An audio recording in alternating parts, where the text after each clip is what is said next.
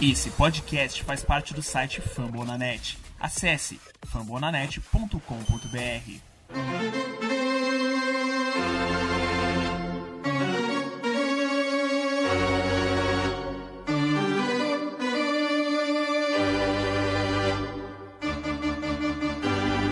It's time for Dodger Baseball.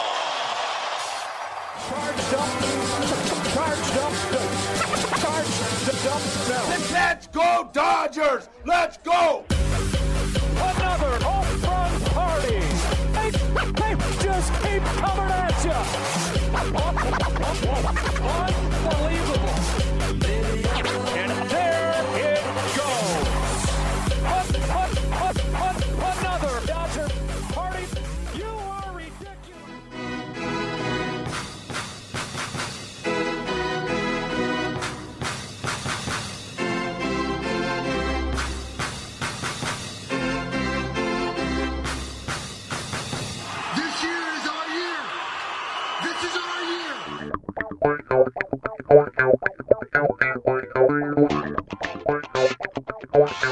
E aí, Dodgers Nation, tudo bem? É, a varrida aconteceu na Terra do Vento, em Chicago. O meu, o seu, o nosso Los Angeles Dodgers, nesse momento, volta para casa. Estamos gravando esse episódio no dia 6 de maio, uma quinta-feira, day off. Santo day off para esse time. Estamos precisando dar uma resetada, pensar nos defeitos, nos erros, nos vacilos, e são muitos em todos os jogos. E se você ouviu o último Dodgers Cast 44, você sabe que a gente estava arrumando contra o Chicago Cubs, contra um time que tinha o pior ERA da liga, vinha perdendo jogos, tomando várias corridas, e o que nós pudemos perceber nessa série de três partidas sendo duas delas em doubleheader na terça-feira por conta da chuva na segunda, é que os problemas de ataque do Dodgers continuam e os problemas de defesa, principalmente up the middle, que seria o espaço de shortstop e segunda base, né? A, você tendo a segunda base como a sua angulação, eles estão terríveis. Nesse episódio nós vamos falar disso, vamos falar da nossa Freeway Series, como vocês puderam ver, o clássico Los Angeles Anaheim, ali na grande Los Angeles, vai começar na sexta-feira, então nós temos que olhar para frente. Nem tudo tá perdido, mas as coisas realmente estão acontecendo muito rápido e eu, Thiago, não estou sozinho. A gente está lá no arroba Cast Dodgers e eu chego aqui na presença de Fernando Franca, o arroba Dodgers da Massa. O homem tá puto. Fala aí, Fernandão. Fala, Tiagão. Fala, galera que tá ouvindo a gente aqui no Dodgers Cast. É mais uma sequência muito ruim, né, Tiagão? Mais uma série bastante decepcionante. E não bastasse essa série contra os Cubs, a gente já vem aí juntando com essa de quatro derrotas consecutivas em séries. A gente perdeu para San Diego, perdeu para Cincinnati, perdemos para os Cubs. Tá muito, muito ruim. É o que você falou, a, o nosso ataque não está produzindo e as jogadas de rotina ali entre shortstop e segunda base tem deixado muito a desejar. A gente perdeu jogos nessas séries todas por conta de alguns, se não erros, alguns vacilos de jogadores ali daquela posição, sobretudo o nosso shortstop Corey Seager. É, a gente coloca muito na conta do Seager, principalmente por esses jogos em Chicago, né? Ele já vinha é, não performando. Na série contra o Padres, o Seager foi muito mal, mas principalmente no jogo de quarta-feira, né? No jogo de ontem, ele errou uma double play fácil pro Lux no Blake Trining. Blake Trining começou com um walk. Essa double play deixaria ninguém em base, ninguém em base e deixaria a gente bem e depois a gente teve uma ground ball, a gente não tomaria a terceira corrida. E antes da gente ir para a abertura, o Dave Roberts falou sobre isso, viu, Fernandão? Na coletiva de imprensa ele falou: "Bom, vocês estão dizendo que a gente perdeu mais um jogo no extra inning?" Sendo que a gente nem deveria estar no extra inning. Se a gente tivesse prestado atenção, a gente tinha ganho nos nove innings. E o David Roberts não é homem de fazer isso. Se ele tá metendo o dedo na ferida, a gente sabe que o David Roberts é passivo até demais. Dave Roberts é muitas vezes ali o senhor Miyagi da passividade. A gente até reclama que esse lado dele oriental, mãe japonesa, deu para ele uma paciência que a torcida não tem. E ele é pago para ser paciente, ele é pago para coordenar, para liderar. Se ele falou isso, eu já acho que ele começou a perder a paciência.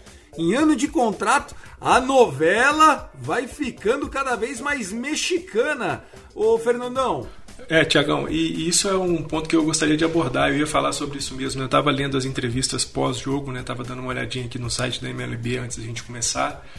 E o tom de todos os jogadores em relação a como o time vem produzindo foi de bastante crítica, né? O próprio é, Max Muncy, que deu uma melhorada nessa série contra os Cubs, falou que o time joga muito melhor do que tem performado isso que você disse sobre o Dave Roberts, né, que é um cara sempre paciente, que sempre insiste um pouco mais e nessa insistência acaba cometendo alguns erros de manter alguns jogadores, de manter algumas formações. E quando ele fala, né, e ele está certíssimo, é, Dodgers, é, tanto na série contra Milwaukee quanto nessa série contra os Cubs, a última que nós jogamos, tinha que ter, poderia ter ganhado jogos nas entradas regulares e por conta de vacilos, a gente foi para entradas extras e na entrada extra, meu amigo, o nosso bullpen não tem segurado absolutamente nada. Vamos falar sobre isso, Fernandão. Dodgers Cast 45, que vai trazer um pouquinho de história, a história entre Dodgers, né, os habilidosos, né, os, os malandros de Los Angeles contra os Anjos, né? Lembrando que obviamente que Angels é uma alusão a Los Angeles, né? Os Anjos em espanhol. Então os Angels que um dia foram California Angels, Anaheim Angels, estão chegando para pegar o Dodgers. Será que com sede de vitória? Vamos saber nos próximos minutos. Não deixa de seguir a gente. O nosso arroba cast Dodgers faz parte da família Fumble na net, maior portal de podcasts de esportes americanos, já são 12 franquias no beisebol. 12. E parece que tá vindo Braves também, né? Com o Regis. Tô na torcida aí para que dê certo. Vai ser uma ótima adição para a família da Fambonanet. E a gente tá lá, o segundo podcast de franquias com maior audiência. A gente tá agora nesse momento só abaixo do Soxcast, do Felipão Martins. E o Rebatida Podcast já está no topo, inclusive, da plataforma. Então, ouve lá o nosso podcast falando de MLB do geral, o Rebatida Podcast.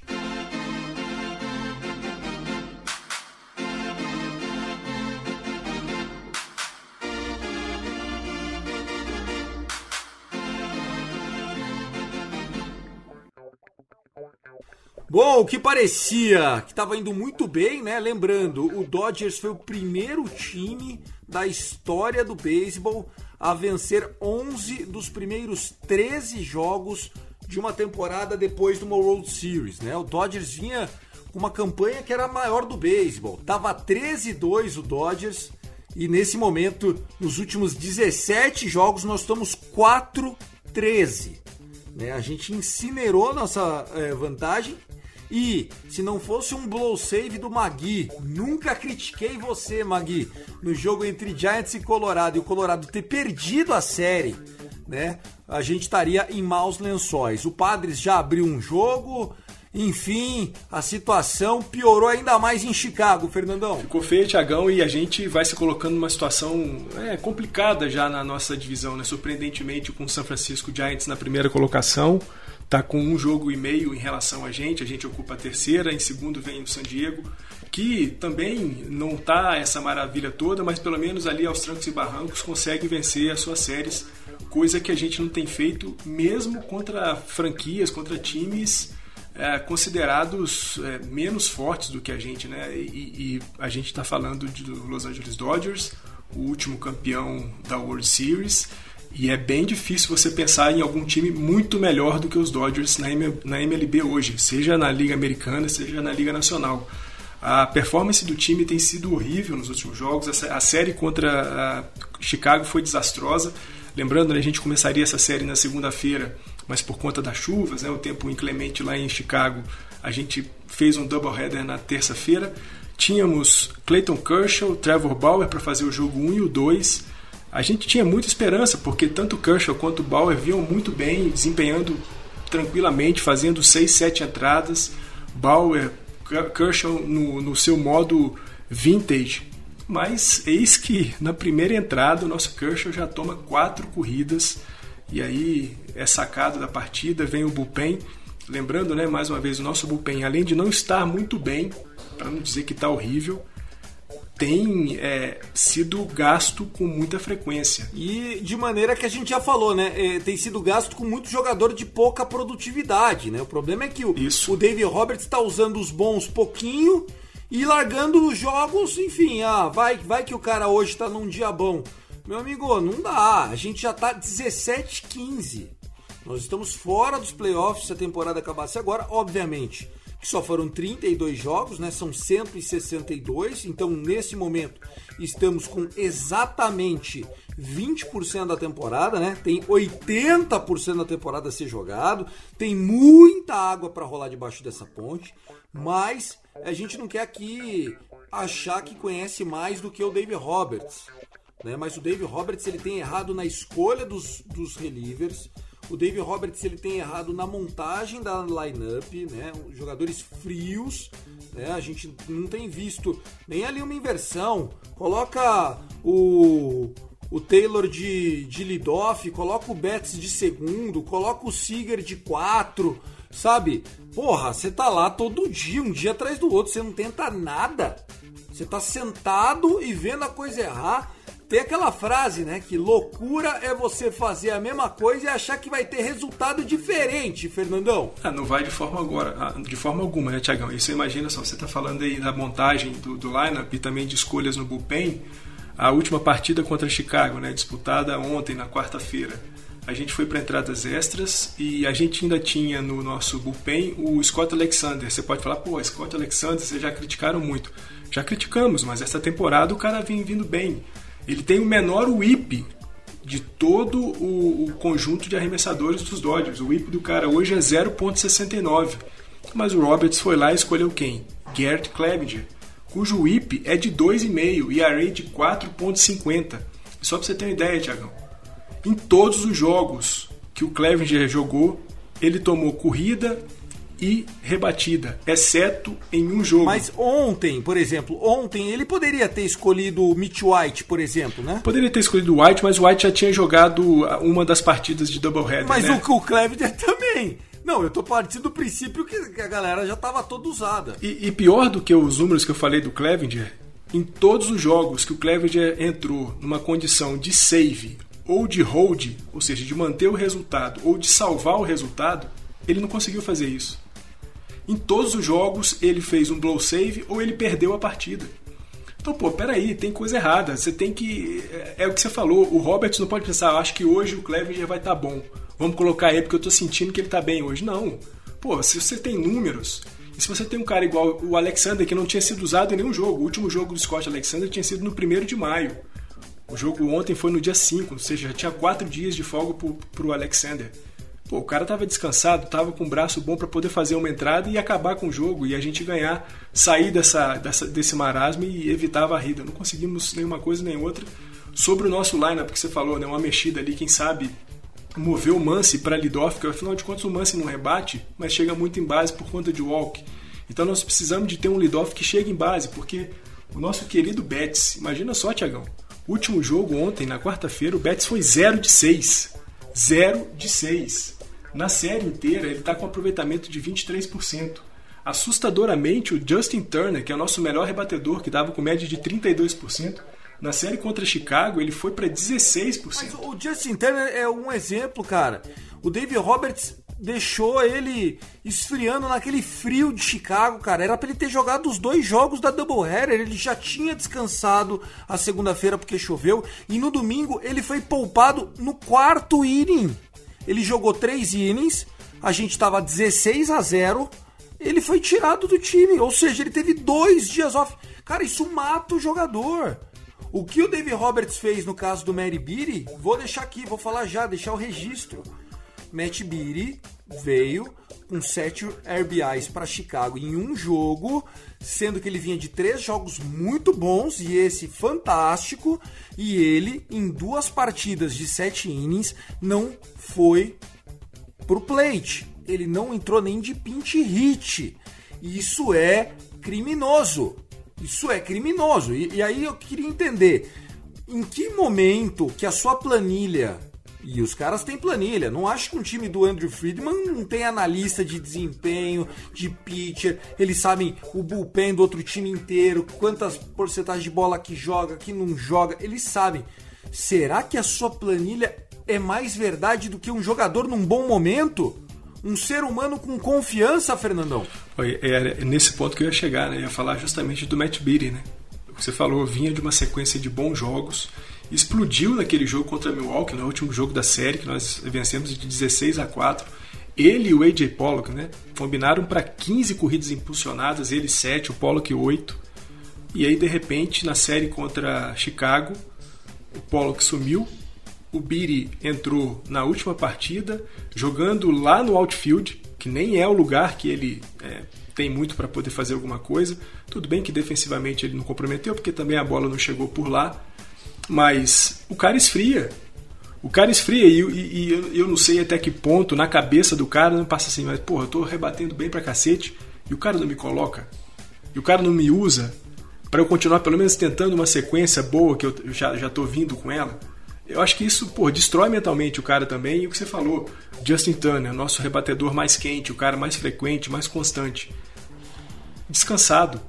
O cara fica ali naquela friagem desgraçada de Chicago não jogando, e quando ele tem que jogar, a gente sabe, o nosso Justin Turner é velhinho. Artrite, artrose come solta. O cara tem que fazer movimento, já tá cheio de dor, não tá bem aquecido, o cara não encontra. Já visto o que eu falei, 16,6% foi a produção de Justin Turner nessa série contra, contra Chicago.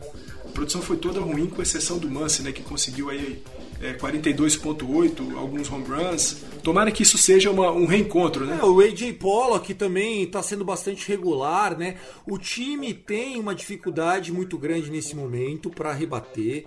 A gente sabe a, a maneira com que o time se portou durante os últimos 3, 4 anos foi de uma paciência incrível sabe? O, o, Dodgers não vira em bolas ruins, não vai para o swing, sabe? É um dos times que mais sabe ganhar a base, chegar em base.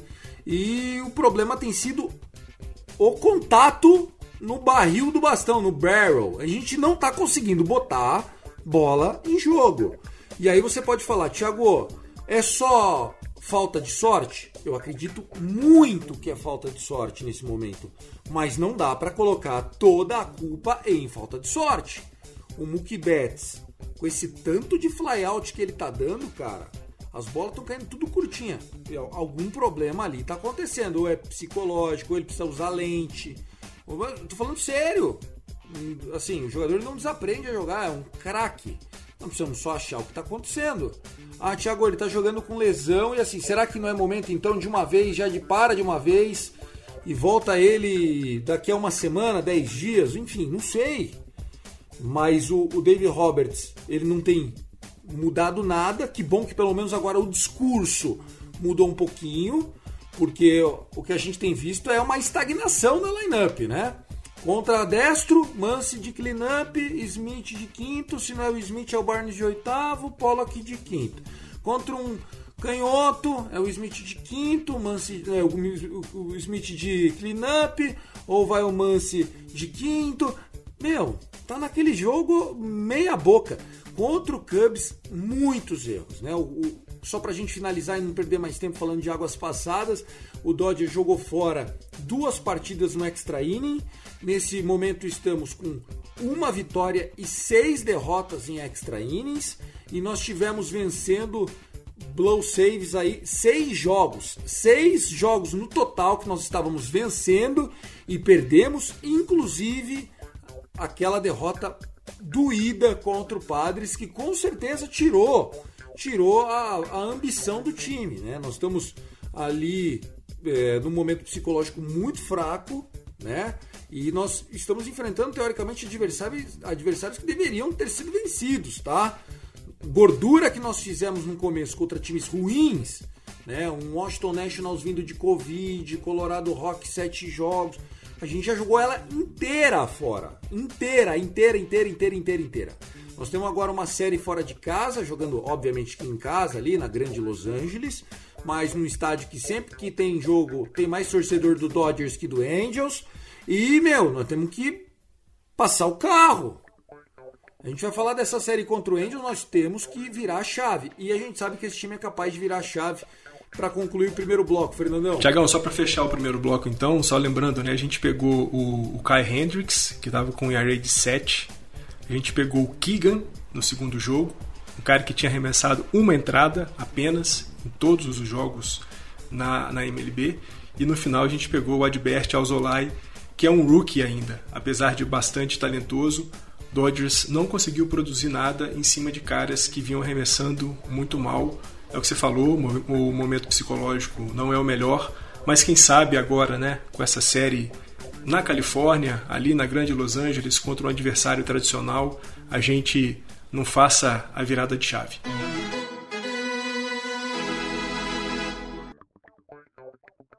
Pessoal, começando o segundo bloco aqui do meu, do seu, do nosso Dodgers Cast. Não deixe de seguir a gente lá no Twitter, arroba CastDodgers. Temos um grupo no WhatsApp é só mandar lá uma DM para mim ou pro Fernandão, que é o Dodgers da Massa, também no Instagram, né, além do Twitter, ou pro Gui Deluca. O Gui não tá aqui com a gente, tá pistola também, mas graças a Deus tá trabalhando bastante. Não que a gente não trabalhe, né, mas a gente tem uma flexibilidade um pouco maior. Fernandão, Vamos falar da Freeway Series. Freeway Series é o nome do confronto entre Dodgers e Angels.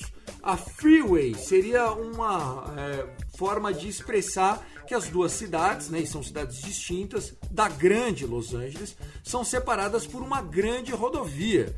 Seria, para a galera entender, um São Paulo Campinas ali, até um pouquinho mais perto, né? Ou um São Paulo Jundiaí, Uh, a gente não, não, sei como dar essa referência em outros grandes centros, eu como paulista dei essa referência, mas vocês entenderam, né?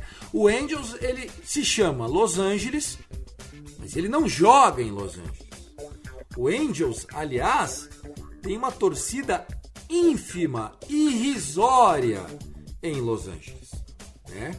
O Angels é um time que não é tão novo assim, e também não é tão freguês assim do Dodgers. Mas óbvio que em tamanho de torcida é incomparável, né? O Dodgers é um time nacional e o Angels é um time da Califórnia.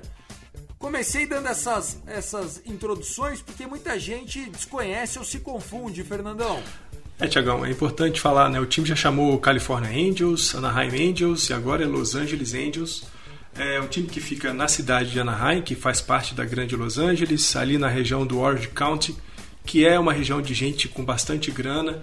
A tentativa do time de mudar o nome para Los Angeles Angels foi justamente para tentar atrair um pouco mais de torcedores latinos, de origem latina, já que a gente sabe, né, os Dodgers de Los Angeles têm uma ligação muito grande com a comunidade latina e, sobretudo, a comunidade mexicana que vive na Califórnia. A tentativa parece que não vem surtindo muito efeito e os Angels continuam ali ainda é, circunscrito às classes mais abastadas e não conseguem ter muito vínculo com a latinidade, com os mexicanos de ali da Califórnia, principalmente da cidade. Lá todo mundo é Doyers. Os caras são os Doyers. É isso, Los Doyers. É muito bom. Los Doyers. Ó, só pra, só pra contar um pouquinho a história do time. O time é de 1961, tá? É, ele, ele era Los Angeles Angels, daí depois ele virou em 65 California Angels. Ele ficou 30 anos assim, 32 para ser exato, em 97, e eu lembro disso. O California Angels virou Anaheim Angels, muito porque o Anaheim Mighty Ducks, um time de hockey da NHL, estava fazendo um sucesso danado com filmes da Disney, e aí a, a galera da cidade de Anaheim, que era onde eles já jogavam, começou, pô, tá aí Califórnia tal, mas e aí, meu? A gente é de Anaheim. Aí fizeram esse movimento, não ficou nem 10 anos, e aí eles mudaram de nome de novo e mantiveram o Anaheim só em termos de formalidade, porque o time hoje se chama Los Angeles Angels of Anaheim, ou seja, é o São Paulo Beisebol de Osasco, o São Paulo Beisebol de Campinas. É mais ou menos essa loucura, viu, Fernandão? É, por aí. A gente vê, né, Tiagão, como que a, a, franquia dos Angels tem buscado surfar em ondas de outros times, né? Você falou aí do Anaheim Mighty Ducks, que é o Anaheim Ducks hoje é, da NHL, que fez sucesso e aí o time dos Angels tentou capitalizar em cima do sucesso da, da franquia de hockey. Depois, a mudança de nome para Los Angeles Angels de Anaheim foi para tentar se aproximar um pouco mais da comunidade latina e mexicana da Califórnia, sobretudo daquela região ali de Los Angeles, mas as coisas não, não vêm dando muito certo, é o que você falou, né? O São Paulo, uh, beisebol de Campinas, né? É difícil. É, então, e, e, e, assim, formalmente, né, em, em 2005 eles viraram off Anaheim, aí em 2016 eles viram que não tinha colado, que era um absurdo ser o São Paulo de Campinas, né, o São Paulo de Jundiaí. E em 2016 eles tiraram do nome o Off Anaheim. E aí, é, porra, vocês recapitularam, né? 61 chamava de um jeito, 65 chamava de outro, 97 mudou de novo, 2015 mudou de novo, e em 2016 consertaram a cagada de 2015, que não precisava ter sido feito porque Anaheim Angels estava ótimo. Tava ótimo, do mesmo jeito que a gente tem o Sacramento Kings, por exemplo, né? Mas, enfim, a gente zoa hoje eles chamando eles de Anaheim Angels. Então, teremos a partir dessa sexta-feira três jogos entre Anaheim Angels e Los Angeles Dodgers. Uh, antes de fazer qualquer previsão, só falar um pouquinho do time dos caras, né? Você vai ter a oportunidade de assistir, você que só acompanha o Dodgers, né? Você vai ter a a oportunidade de ver um bom time, um time sólido rebatendo, porém um time ruim arremessando.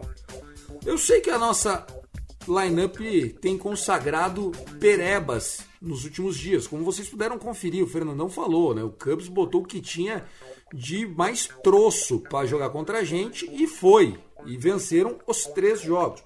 Mas a tendência é que a gente encontre vamos dizer assim, mais facilidade e o tão necessário de age. Porque assim, graças a Deus, o Dave Roberts não vai ficar tirando o reliever se precisar, porque vai rebater. Porque ele esqueceu como faz double switch, viu, Fernandão? Tiagão, e é verdade, é, esse, essa, esse lance do rebatedor designado vai ser fundamental para a gente não ver tantas merdas feitas pelo Roberts é, nessas trocas com o bullpen. E é bom lembrar, né, Tiagão, tanto Dodgers quanto Angels, né, vêm de momentos bastante ruins, né, Dodgers caindo na classificação da divisão oeste da Liga Nacional em terceiro, os Angels, pior ainda, né, eles são os últimos colocados da divisão oeste da Liga Americana, com uma campanha de 13-6, assim como nós, que fomos varridos pelos Cubs. Eles também foram varridos pelo Tampa Bay Rays. Então, assim, tanto Dodgers quanto Angels chegam para essa Freeway Series precisando ganhar. Os dois times vão ter que buscar alguma coisa, vão ter que buscar algum tipo de estímulo, algum tipo de ânimo para bater um ao outro. São três partidas, alguém vai ganhar duas e o outro uma, ou vice-versa, ou alguém vai ser varrido a tendência, a gente falou disso né, contra os Cubs, né, a gente estava pegando um time com, um conjunto de arremessadores ruins, que vem com números ruins. Tudo bem que o nosso ataque não está a coisa mais maravilhosa do mundo, mas a tendência quando você enfrenta rebatedores ruins, é, é, arremessadores ruins, é que o ataque, mesmo claudicante, consiga aparecer. E é isso de novo que vai acontecer contra os Angels. Né? Os Angels têm aí um, uma média de array de 4.96 é o 27 time da MLB em array, ou seja, está ali entre os três piores. Mas em compensação, como você disse, os caras têm um ataque poderoso, né? Purros, Otani, Trout, são caras que amassam a bolinha com bastante força.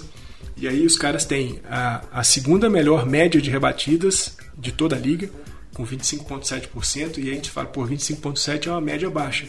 Sim, é uma média baixa, a MLB está historicamente com a sua menor média de rebatidas geral de todos os tempos. a gente viu aí algumas semanas, a quantidade de strikeouts já supera a quantidade de rebatidas em mais de mil, ou seja, os arremessadores têm dominado a liga de maneira geral. Além dessa segunda posição na média geral de rebatidas, o time tem 8.8 rebatidas por jogo, é aí também um dos melhores, é o melhor time rebatendo, é o time que mais produz rebatidas no jogo e é o terceiro time que mais rebate home runs, com uma média de 1.4. Vamos ver como é que vão casar, né? A nossa rotação contra o ataque deles, a rotação deles contra o nosso ataque. Mas é um bom momento tanto para os Dodgers quanto para os Angels buscarem uma virada na temporada, porque tanto Dodgers quanto Angels não têm times ruins para estarem nas posições que ocupam hoje dentro das suas respectivas divisões. Dodgers não tem time para ser o terceiro, da mesma forma que os Angels não tem um time para ser o último colocado. O nosso, nosso caminho ainda é os playoffs, eu acredito no título da divisão, mantenho aquilo que eu já falei, só uma tragédia nos tiraria dos playoffs esse ano, e a tragédia, infelizmente, a gente tá vendo aqui. Tá acontecendo. Enfim, acontece, cara. Um 6 em extras. Um 6 em extras, meu amigo. 6 blow saves no ano. 6. É muita derrota boba. É muita coisa idiota acontecendo. E vamos tentar melhorar um dia após o outro, né? A gente tem aquela frase célebre, né, do Joe Torre, que é sempre, sempre haverá o jogo seguinte. Sempre haverá o jogo seguinte. Joe Torre chegava na entrevista depois de 15 anos no Yankees Stadium lá. Agora, olhou,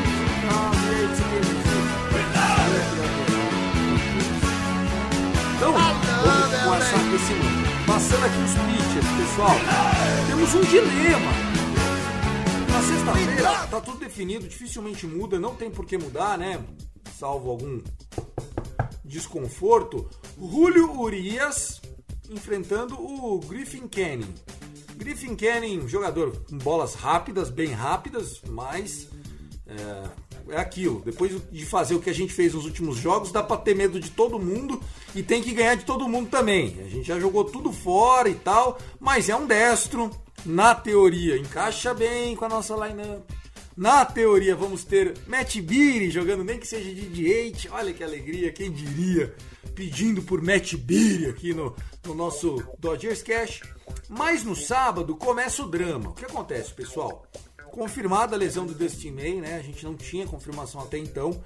Tommy John, de 12 a 16 meses. A gente só vai ver o Dustin May bem saudável performando em julho, agosto do ano que vem, quem sabe voltando só para assim, para setembro para chegar em outubro arrebentando e pode ser que Dustin May seja o nosso closer no futuro.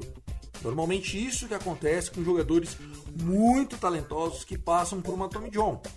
O cara volta closer monstro, tá? Isso não é inédito. Inclusive isso é até algo que porque o que acontece com a Tommy John, o fortalecimento do seu cotovelo te permite inclusive a, a lançar bolas mais rápidas. E a gente está falando de um cara que já lança 101 milhas. Eu não sei o que ele é capaz com esse reforço no tendão. Então, assim, é novo, está sob contrato por muito tempo, infelizmente aconteceu, mas vamos sem ele. E aí, como o Kershaw só jogou 30 arremessos na terça-feira, foi como se fosse uma bullpen. Dava para jogar no sábado benzão. E aí antecipava o Bauer para domingo. Se não, é jogo de bullpen contra Dylan Bundy. O Dylan Bundy que quando era no Orioles fazia o que o John Means está fazendo, não tão bem feito quanto o John Means, né? Aliás, o primeiro jogo não perfect game da história que não rolou nem hit by pitch, nem walk, óbvio, nem error, nada, nada. Foi uma peça de ball num strikeout bizarro. Um wild pitch de strike. É, um wild, não, não foi um wild pitch. Foi uma passe de ball. Era pro pitcher pegar a bola. Wild pitch é quando você manda a bola pingando no longe, que o, que o catcher tem que se ferrar. Não, ali o Severino não dá pra entender. Acho que ele ficou, nossa, que strike louco! E deixou passar, só, só isso explica. E no domingo, nós vamos enfrentar José Quintana. Meu amigo, o José Quintana não serviu pro Cubs. E aquela e aquela é, rotação sórdida que eles estão. O IAREI do Quintana é 10,50. O whip dele é de 2,5. Só que ele é canhoto. E você sabe o que significa? Que eu tô vendo esse porra meter um 7 scoreless inning na gente, Fernandão. Ô, ô Tiagão, a gente tem falado isso, né? Que os canhotos contra a gente viram novos Sandy Koufax e os destros novos Nolan Ryans, né? É a verdade essa, né? O Dodgers tem consagrado é, arremessadores ruins, canhotos e destros. É o que você falou, pô, Quintana é há muito tempo um dos caras, não vou dizer um dos piores arremessadores, porque quem joga na MLB não pode ser pior arremessador, mas é um dos caras mais inconstantes, um dos caras mais instáveis de toda a liga. E o ERA dele diz muito sobre o que ele tem feito nessa temporada. Mas é aquilo, é canhoto, e como eu disse, né, os canhotos contra a gente viram Sandy Koufax. Vamos ver como é que vai ser essa relação. Você falou tanto o, o Bundy contra o, o. O Riney é canhoto também e... É, mas o Riney é bom. O Riney é bom. Aqui a gente vai ter o Kershaw ou, né, aqui se for jogo de bullpen, aí é porque o Robert está pensando na Disney em outubro. Tá querendo fazer o impossível. Pegar o time mais caro da história do beisebol e ficar passando vergonha todo dia. E como você disse, né, Tiagão? O Kershaw fez apenas uma entrada na primeira partida contra os Cubs, arremessou aí 30 bolinhas, dá tranquilamente, tem braço suficiente para poder chegar no sábado e fazer um, um, jogo como ele tem feito naturalmente, 6, 7 entradas. E da mesma forma o Bauer, né, que só arremessou 4 entradas e um terço na segunda partida contra os Cubs a gente sabe, o Bauer é um cara que tem muita resistência, que tem um braço bastante poderoso, é um cara que suporta é, jogos de 100 arremessos, 110 arremessos. Então eu acho que assim, daqui para frente a gente vai ter que é, ver um pouco mais de esforço da nossa rotação se o, o Roberts de fato optar para que todos tenham quatro dias de descanso apenas agora com a lesão, infelizmente com a lesão do, do Dustin May. Bom, gente, as nossas rapidinhas, elas sempre têm como objetivo informar, né, contar alguma coisa interessante para vocês, né? E eu queria dizer que foi o jogo entre Dodgers e Angels, que era jogado sempre no Spring Training e era televisionado é, com uma alta audiência nesses jogos, porque antes Dodgers e Angels não conseguiam se enfrentar todo ano, né? Existia muita essa relação de National League, não joga contra American League e tal. E esses jogos de Spring Training fizeram tanto sucesso na região ali na época, porque nem começou a zoar o outro no bar, e aí começou a criar uma rivalidade de Spring Training e tal, o pessoal ficava esperando que foi por conta desse confronto que a MLB pensou, poxa, tem tanta rivalidade legal, meu. Yankees e Mets, né, que fizeram inclusive depois World Series, né, com a Subway Series e tal, que como a gente é a estrada lá, eles são o metrô. Então, Angels e Dodgers, ou Dodgers e Angels, é, foram um dos percursores da Interleague Play. Hoje nós temos a oportunidade do ano inteiro, inteiro, pelo menos um jogo todas as séries é Interleague e eu acho isso fantástico. Inclusive, nós tivemos o White Sox indo para Cincinnati, né? É, vamos dizer assim, cidades próximas, tá? Ali você tem uma viagem curta. E, só que não é comum, né? É comum o Reds receber o Cubs e não o White Sox. E aí o pitcher dos caras entrou lá e rebateu três vezes em três at-bats, né? 100%. Foi a primeira vez que o maluco pegou um bastão na carreira dele e a gente vê as diferenças da American League para National League. Eu adoro quando tem Interleague e quando tem então Dodgers e Angels, eu acho fantástico, Fernandão. O Thiago, eu também gosto muito dessas séries interligas, né? Acho que assim, é o primeiro gostinho que a gente tem de World Series, né? Afinal de contas, a gente tem sempre World Series entre o campeão da American League contra o campeão da National League. E é muito legal fomentar essas, essas eh, rivalidades locais, né? E aí a gente tem isso muito bem exemplificado por Dodgers e Angels, que vem construindo aí a sua rivalidade desde os anos 60. Tiagão, eu vou pegar a sua onda meio histórica aí com essa coisa dos jogos interligas e vou falar de um dia histórico para os Dodgers, um 6 de maio de 2009, 6 de maio de 2021, a gente está gravando esse episódio do Dodgers Cast.